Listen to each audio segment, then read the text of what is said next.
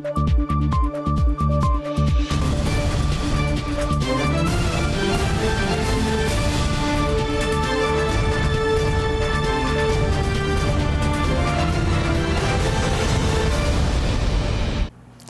时刻带您迅速掌握潮流趋势，欢迎收看《财经趋势四点零》，我是赵廷玉。首先带您看到苗栗竹南的 IC 封测厂金源电子跟超风呢接连染疫，那么市场关注外籍移工群聚感染危机可能再度扩大。专家表示呢，下游环节的测试还有 ICT 制造端用到大量移工，呼吁呢尽快启动快筛，抓出隐藏传播者。移工从宿舍搭巴士转移住所，停止上班，进行十四天居家隔离。中台湾科技大厂染疫连环爆，苗栗竹南的金源电子群聚感染确诊超过两百三十八人，IC 封测厂超风已经有十五人 PCR 确诊，还有 ICT 网通厂智邦科技累计十二人 PCR 确诊。台积电也因为有家人跟金源电员工同住，新增确诊一人，染疫风波冲击台湾半导体上下游供应链，中高阶的封装跟测试全部都在台湾。这就是为什么哈金源店这一次的事情，对于全球的那个整个 ICT 供应链来讲是那么的关键，原因在这里。疫情相对哈染疫的情况比较严重的话。确实就会造成所谓的供货上的瓶颈。金源店主要业务就是半导体产品封装前测试，还有封装后的最终测试环节。坚持采用高度自动化、一千等级以上的无尘室，相对员工染疫影响有限。不过，最终测试环节就需要较多劳工，成为这波染疫最大冲击所在。那这一块看起来很难，就是远水可能真的救不了近火。不管你是要用转单的方式，因为现在全部公司都满载，你要采购新的机台设备，大概要等到新的订单要半年以后才能交货。IC 设计业者联发科、高通恐怕首当其冲，金源店全球半导体封测市占率就有百分之三点七，员工七千人中，一共占了三分之一，停止上班十四天，手机、电脑高速运算产品供货，影响程度有待评估，更得关注是否波及更多相关业者。因为移工都有那个非常那个那个呃群聚的一个一个现象，所以怎么样加速我们的那个快筛，然后呢，呃，让那个移工的管理能够更到位哈？我觉得呃，至少能够短期哈，就能够赶快把隐形的传播链能够把它抓出来，至少能够保住哈。整个全台湾半导体供应链的那个 clean，OK，这个是很关键。台湾半导体产业产值三点二六兆新台币，不光晶圆代工市占第一，封测拿下六成市占，包括竹科、中科、南科方面快速筛检站陆续启用，力求尽快化解群聚感染危机，已经迫在眉睫。记者：金视王冠林、沈维彤，台湾台北报道。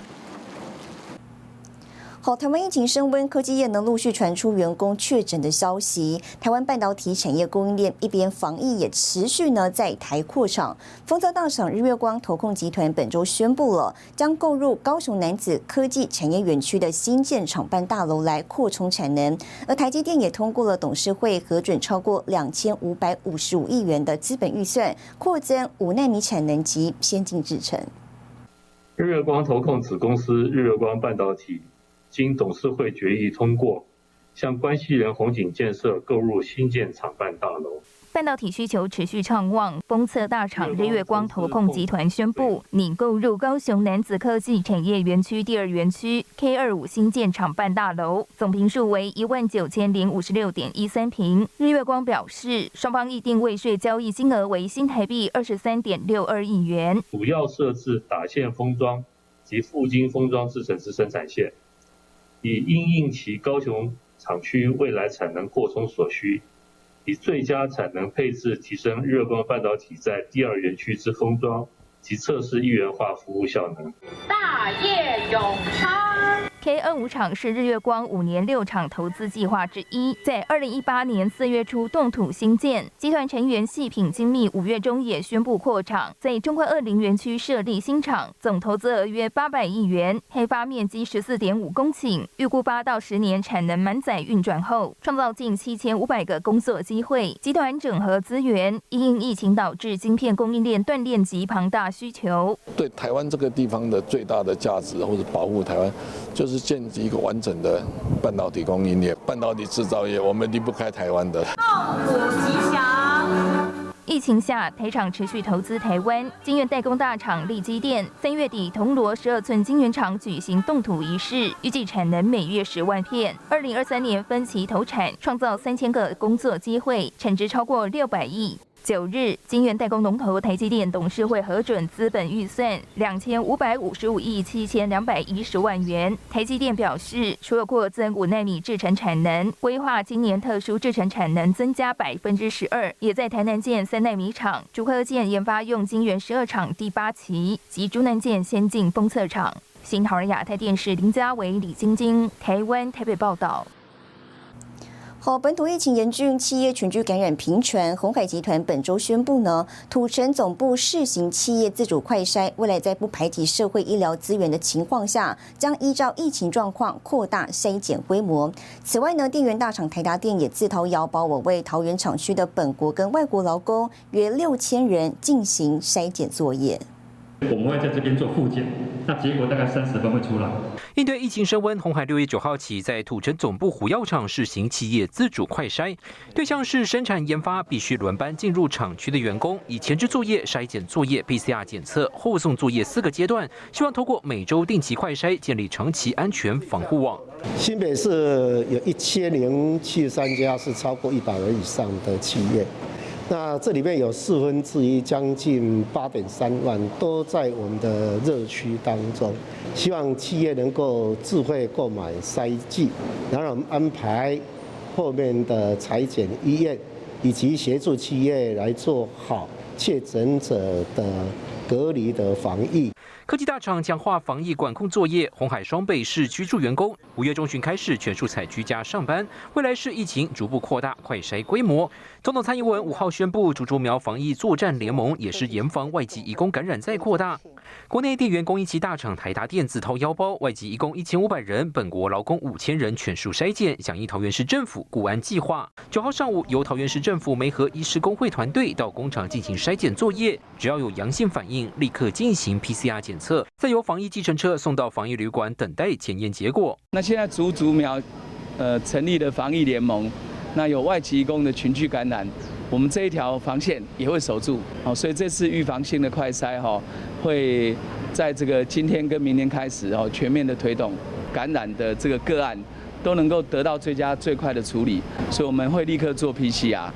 台湾 ICT 供应链合作紧密，护国群山，防堵疫情扩大更是重点。竹科专案筛检站开战三天，累计筛检两千八百多位移工，其中五名 PCR 确诊。台中中科筛检站八号由专业医护团队进驻，筛检量每天四百八十人次。台南市政府结合各大医院设置的大型筛检站，中三也正式启用，希望一周内完成七千名外籍移工筛检。记者史维彤综合报道。好，接着带您看到这一周的财经趋势短波。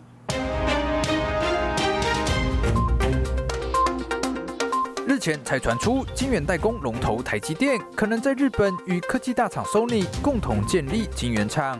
以确保晶片供应不会产生问题后，日经新闻最新报道指出，台积电正考虑向日本政府提出独资新建经营晶圆厂的计划。若付诸实行，将是台积电与日本建立的首座晶圆厂。NB 供应链传出，英特尔近日发表的新处理器供货不顺，到六月底情况都不会改善。加上持续短缺的 IC，NB 供应链面临的缺货压力将有增无减。业界评估，此缺料状况到第三季将更为严峻。近年，印度在总理莫迪推动下，电子制造业分量日增。联合国数据显示，过去几年间，IC 占印度半导体进口比重日与剧增，至二零二零年已经来到近八成的水准。反映随着电池组装业持续朝印度集中后，也带动 IC 需求。拥有千匹马力、续航力超过六百公里的三马达特斯拉电动车 Model S Plaid 已确认在本周六月十日开始交车。新唐人亚电视整理报道。台湾最大的外商记忆体大厂美光执行长日前宣布，一系列新产品呢进入量产阶段。这些产品呢，主要是采用 One Alpha DRAM 技术跟一百七十六层 NAND 快闪记忆体技术为基础。而美光技术领先的消息传出之后，也让长期高居全球 DRAM 市场霸主的南韩业界高度关注。We have worked closely with the PC ecosystem worldwide to enable this new technology in PCs. 美光宣布，全球首款以万阿法制成打造的 LPDDR4X DRAM，目前已经正式量产，并提供台湾厂商宏基与 AMD。而现阶段，美光是台湾最大的外资企业，毋庸置疑，量产 DRAM 的厂区就在台湾。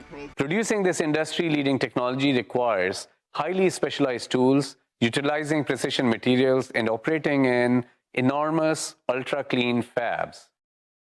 And this technology is produced right here in Taiwan, in our manufacturing operations in Taoyuan and Taichung. 全球第三大记忆体厂美光技术领先，让长期高居全球 DRAM 市场霸主地位的南韩业界高度关注。南韩媒体报道指出，美光万阿法制成 DRAM，相当于南韩三星与 SK 海力士十四纳米制成 DRAM。而目前美光是全球第一家量产这项技术的公司，南韩两大厂商量产的时程，市场人士则认为将在今年年底开始。虽然美光与南韩两大厂的核心制程技术不同，难以直接比较，但南韩市场人士说，美光在没有极紫外线曝光设备的辅助下，缩小与两家南韩机体大厂的差距，令人惊讶。因为极紫外线曝光设备是半导体制程萎缩的重要关键技术。与此同时，美光也宣布，第一款采用全球首创的176层 NAND 的设计的 PCIe Gen 4 SSD 产品已经正式量产。南韩三星和 SK 海力士量产时程则预计在今年下半年。这意味着现阶段美光在 DRAM 和 NAND Flash 生产技术上都超越了南韩两大公司。不过，仍有南韩专家强调，美光这两项技术还没有与南韩两大厂的产品比较，是否能有相同性能，冲击多大还有待观察。新唐人亚太电视赵廷玉、王冠玲整理报道。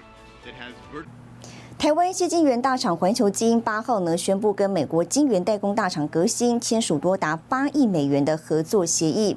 台厂扩大资本支出，供应特制矽晶圆，也是半导体产业同盟扩展又一个案例。专家分析了未来美国纠团台厂业者合纵连横结盟，将是未来的重要趋势。跟德国的 Siltronic 正式签完商业合并协议。全球第三大半导体系晶圆厂环球晶继去年公开收购德国视创之后，八号宣布找上美国晶圆代工龙头格罗方德，双方签订八亿美元长期合约，由格罗方德支付预付款，环球晶则在美国陆续投资二点一亿美元，未来将增加十二寸 SOI 晶圆产量，并扩充美国密苏里州圣彼得斯现有八寸 SOI 晶圆产能，好供应格罗方德使用。车用相关的一个。啊，这个所谓的一个晶片所需求的一个细晶圆的一个量，或者是在整个成熟制程来讲的话，其实很多消费性电子的一个部分，最上游属于哦这个细晶圆这个区块来讲的话，其实目前都是一个报价持续往上涨的部分。据了解，SOI 晶圆应用在射频感测电源领域，也包括五 G 应用。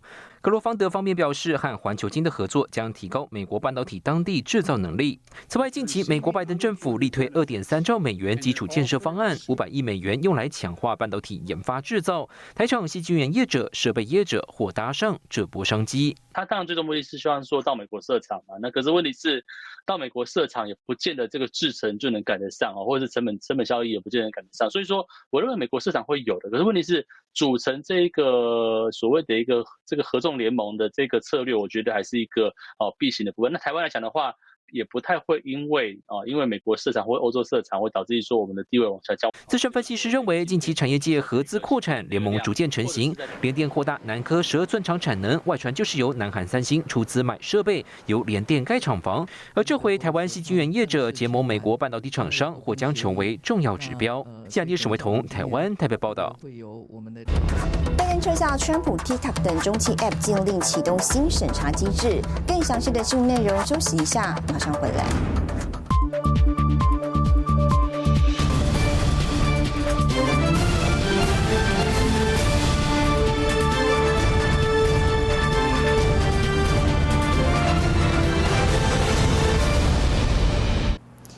回来，美国总统拜登本周签署了一项新的行政命令，撤销了前总统川普对 TikTok、微信等中国应用城市的禁令。不过，同时呢，将对相关的应用城市寄出新的审查机制。专家分析指出了，这意味着 TikTok 可能面对另一轮审查。Well, US President Joe Biden has withdrawn executive orders attempting to block social media apps, including WeChat and TikTok. 美国拜登政府推翻了川普任内对 TikTok、微信与支付宝等中国应用程式的禁令。白宫声明指出，拜登政府不会禁止新用户下载这些 App，不过行政命令将对相关应用程式寄出新的审查机制。 Biden had uh, replaced the order. and now seeks to bolster the current bill passed by the Senate in the wake of increasing competitiveness with China. Apart from this, a TikTok review is being carried out by the Committee on Foreign Investment, which is also reviewing the national security implications of the application. However, this new directive does not mention specific retaliatory measures that could be taken if an application is found to be a threat to national security. 共和党参议员霍利表示，这是一项重大错误，这对于中共获取美国人的个人讯息与中国企业日益增长的影响力，显示令人担忧的资本。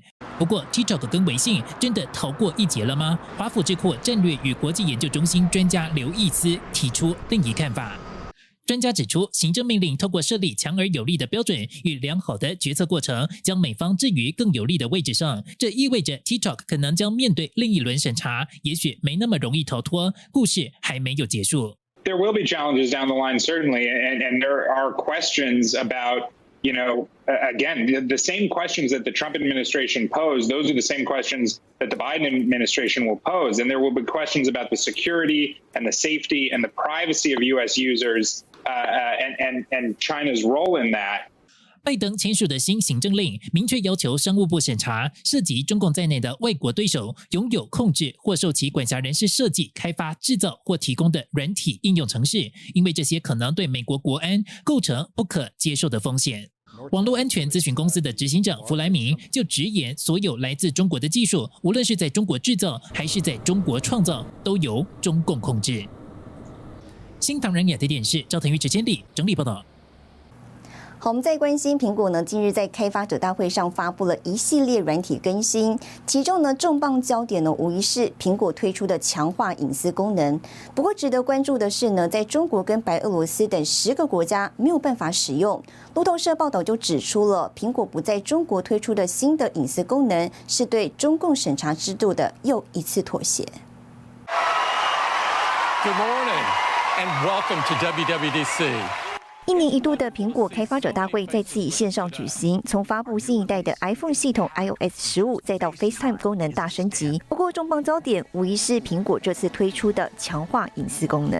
We are introducing a new service called Private Relay. It lets you browse with Safari in an even more secure and private way. And the way it works is really cool. It ensures that the traffic leaving your device is encrypted, so no one can intercept and read it. Then all of your requests are sent through two separate internet relays. It's designed so that no one, including Apple, can see both who you are and what sites you're visiting. And it does all this without compromising performance. 不过，苹果的隐私服务新功能在中国、白俄罗斯等十国却没有办法使用。根据路透社报道，由于中国境内营收占了苹果全球收入近百分之十五，因此苹果决定不在中国推出这项新功能，是对中共审查制度又一次妥协。其实，二零一八年苹果就曾经为了配合中共的网络安全法，转移中国用户 iCloud 数据的数字加密钥匙，允许当局通过国内法院来获取讯息。而今年五月，《纽约时报》更揭露，苹果配合中共言论审查，只要应用程式存在天安门广场、藏独等议题，就会被下架。即使苹果不断声称隐私权是基本人权，但在中共的监管压力下，苹果的次次让步，让中国用户的数据处在极大风险中。新唐的亚太电视赵婷、林家伟整理报道。好，我们接着带你浏览这一周的重要财经数据。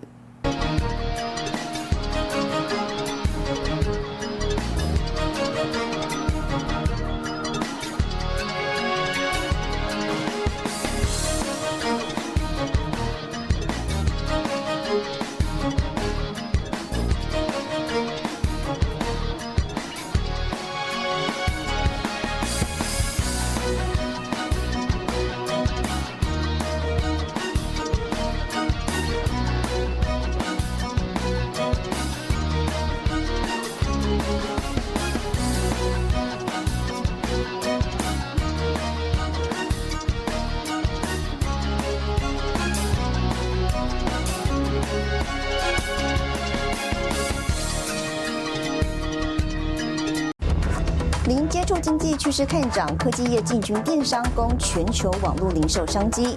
更详细的新闻内容，休息一下，马上回来。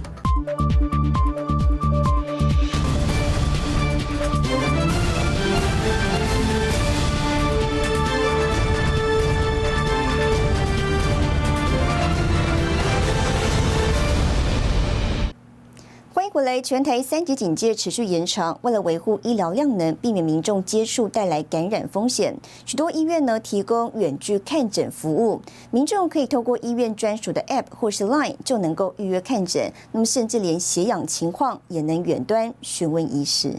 那我们现在要先跟您核对一下您的身份，麻烦你把健保卡朝向我们。全台三级警戒，健保署上个月中宣布，全台四千多家医疗院所提供通讯诊疗，民众可上网挂号预约。中医师全联会也宣布成立台湾中医防疫医疗国家队，全台有两千三百七十一家中医院所提供远距医疗服务。透过啊远距视讯诊疗，来让国人同胞仍然可以获得高品质的台湾医师的照护，同时。啊，也分流实体医疗的负担，让更多实体医疗。给急重症的病人来使用。周二，台湾最大数位医疗平台宣布启动视讯诊疗系统 APP，以一站式服务，从预约挂号、健保卡上传到视讯诊疗，在系统上即可完成。长庚医院以自有的长庚医指通 APP 或网页完成视讯门诊看诊。高医的视讯诊疗门诊是透过手机来看诊，药物也可继续领取。亚东医院则携手远传开发视讯诊疗平台，提供远距诊疗。北医附医。除了有视讯看诊，也提供询问远端血氧监测服务。这个远距科技就可以派上用场。那你只要身边有一个这个简单式的这个血氧侦测仪，然后透过这个目前的科技，就可以把这个资料随时传到这个所谓的远距团队里面。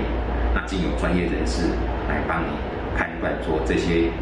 血氧部的变化是不是达到必须赶快送医？卫福部网站也列出提供视讯门诊医院，包括台大、马街、三总、荣总、国泰及双河等医院。全台三级警戒延长到六月二十八日，民众避免接触带来感染风险，视讯看诊成为另一选择。新唐亚太电视李晶晶，台湾台北报道。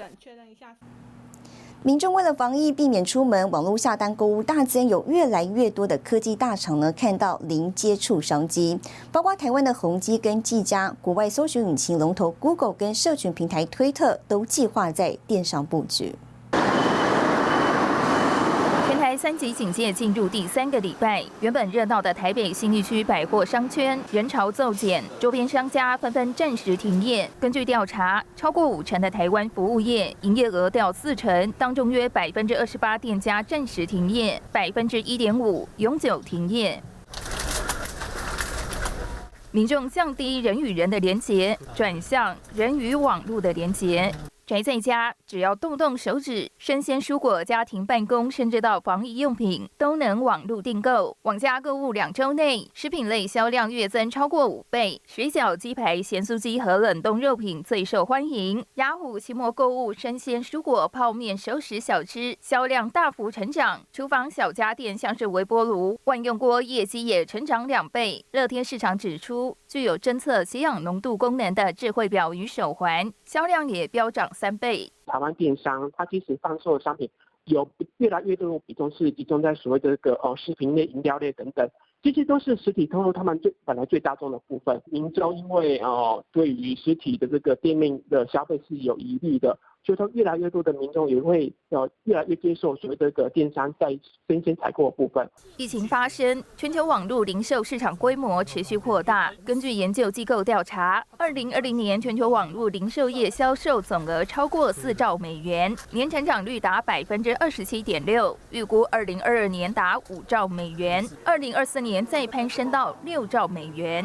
台湾电商有出现几次跳跃性的成长，都每每就是有两位数的成长的一个情况。今年来看的话，其实虽然进入到第三、第四季，我觉得哦，其实电商的发展还是相当有大的潜力。零接触商机吸引科技大厂跨入电商领域，科技大厂宏基技嘉找上台湾第三方支付龙头绿界科技合作，扩大电商布局。搜寻引擎龙头 Google 宣布携手电商服务公司 Square、GoDaddy 等企业合作，建立更开放的电商生态系。社群平台 Twitter、色拉布也投入开发线上购物新功能。无论是跟电商紧密合作，或是说直接快直接去加入他本来呃类电商的这一块部分，我觉得这都是让他在企业转型升级上是很重要的一个方向。截至四日，全球超过三百六十九万人确诊病逝，超过一点七千万人确诊，疫情持续蔓延，零接触宅商机持续发酵。新唐尔亚太电视池千里、李晶晶，台湾台北报道。好，带您看到下周有哪些重要的财经活动。六月十五号，德国公布消费者物价指数；六月十七号，美联储公布利率决议；六月十七号，台湾央行公布利率决议；六月十八号，日本央行宣布利率决议。谢谢您收看这一周的财经趋势四点零，我是赵廷玉，我们下周再见。